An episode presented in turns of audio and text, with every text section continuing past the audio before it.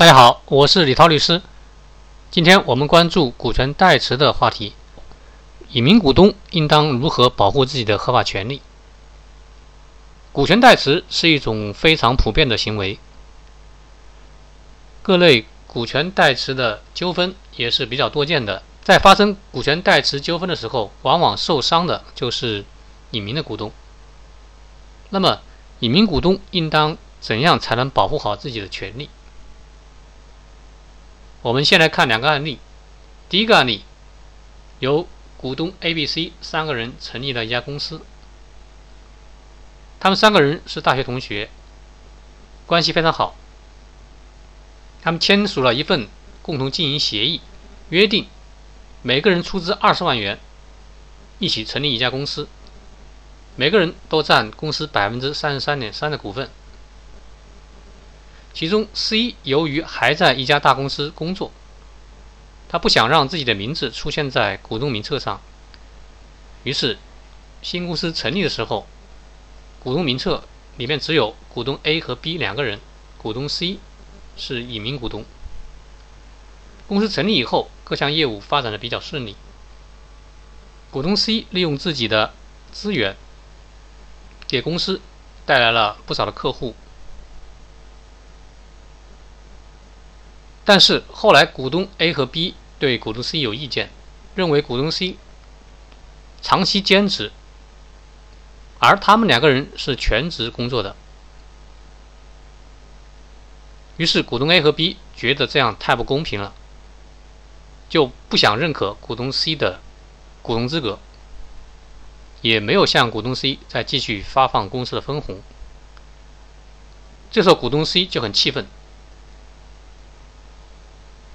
他想知道自己能不能向法院起诉，要求确认自己的股东资格。这个案例里面，股东 C 可以向法院确认、申请确认自己的股东资格，法院是可以支持的。主要原因是因为他们三个人之间签署了一份共同经营协议，对于三个人之间的股权。比例进行了明确的安排，而且股东 C 确实也实际出资了二十万元，也就是说，股东 C 他的隐名股东，他的身份是可以得到法律支持的。我们再看另外一个案例，有一个大学老师退休以后想继续发挥余热。这时候找到了股东 A，股东 A 是大股东，他和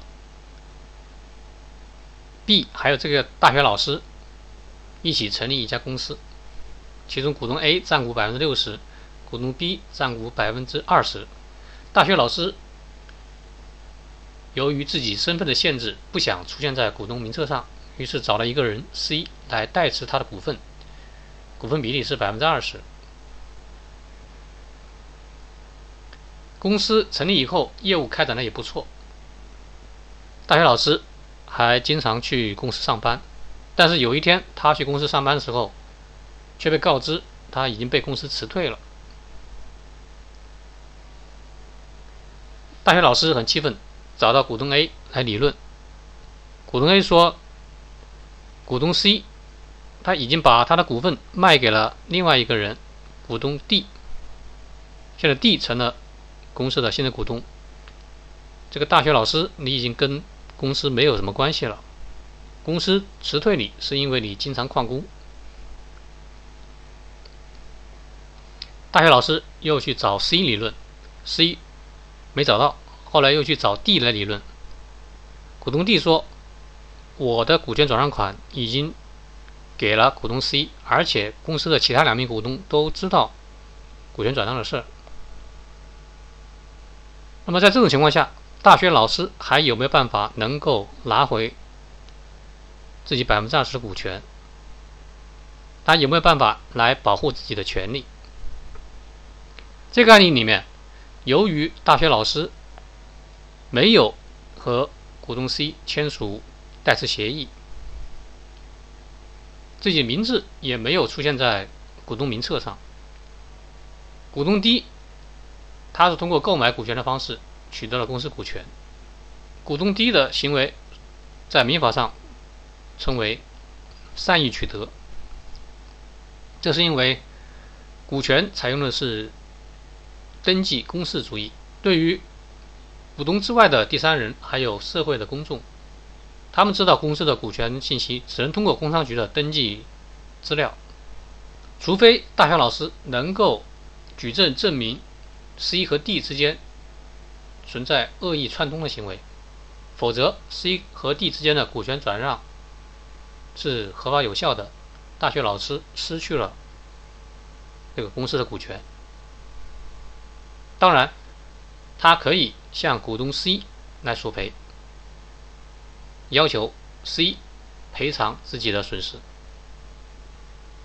这两个案例看完了。他们都是股权代持，但是后来处理的结果是差别非常大的。股权代持是一种普遍存在的现象，在现实生活中，有些股东出于各种考虑，比如说自己身份的限制，或者是自己暂时不具备条件来成为在工商局正式登记的股东。虽然公司法的司法解释承认股权代持行为。但是，由于股权毕竟是公司主义，第三人和社会公众只能通过公示的公司的股权登记资料才能知道股权信息。如果他们不知道股权代持行为的存在，因此而产生的各种，比如说购买行为，这种是合法有效的，是受到法律保护的。因此，在各类股权代持的纠纷中，往往受伤的就是隐名股东。那么，隐名股东应当怎么样才能保护好自己的权利？我下面给出四种策略。第一种策略就是一定要和名义股东之间签署一份内容比较完备的股权代持协议。代持协议里面要明确的把代持这个事儿讲出来。而且要约定好双方各自的权利和义务。另外，更重要的是要约定各自的违约责任。比如说，名义的持股人他把自己的股份擅自卖给了其他人，那么他应该怎么赔偿损失？这个是完全可以在股权协议里面进行约定的。另外一点至关重要的就是这份股权代持协议。不仅仅是两个人之间签署了就了事，而且应当要求公司的其他股东也签字。这样的话，这个股权代持行为就不仅仅是两名股东之间的事儿，而是公司所有股东都知道并且认可的事实。这样的话，以后发生纠纷的可能性会减少很多。第二个策略就是要求名义股东。把股权质押给自己，并且在工商局办理质押登记。在股权代持的案件中，有一类是因为名义股东他自己的债务导致了他名义持有的股份被司法机关查封、冻结或者拍卖。为了避免出现这样的问题，隐名股东可以要求名义股东把股权质押给自己，并且办理质押登记。这样，比如说债权人。司司法机关在查询这个股权的时候，就知道已经存在了质押。即使这个股权后来被司法机关拍卖，质押权人可以获得优先受偿。第三种策略，隐名股东应当积极参与公司的经营管理，可以自己担任公司的董事或者总经理监事，或者是委派自己信任的人来担任公司的董事。和其他高管，这样一方面自己可以随时掌握公司的最新动向；第二方面，对于名义持股人的各种行为也及时能够了解，一旦发现不利的情况的时候，能够第一时间介入进行处理，防止自己损失扩大。第四种策略，隐名股东一定要保留好自己实际出资的各种证据，包括公司出具的出资证明书，这样就能够证明自己确实向公司出资了，应当获得股东的权利。当然，隐名股东选择代持自己股份的人的时候，也应当非常慎重，一定要选择自己非常熟悉、非常信任的人，不能随便将自己的股份交给一个自己不熟悉甚至陌生的人去代持，否则这样发生问题的可能性是很大的。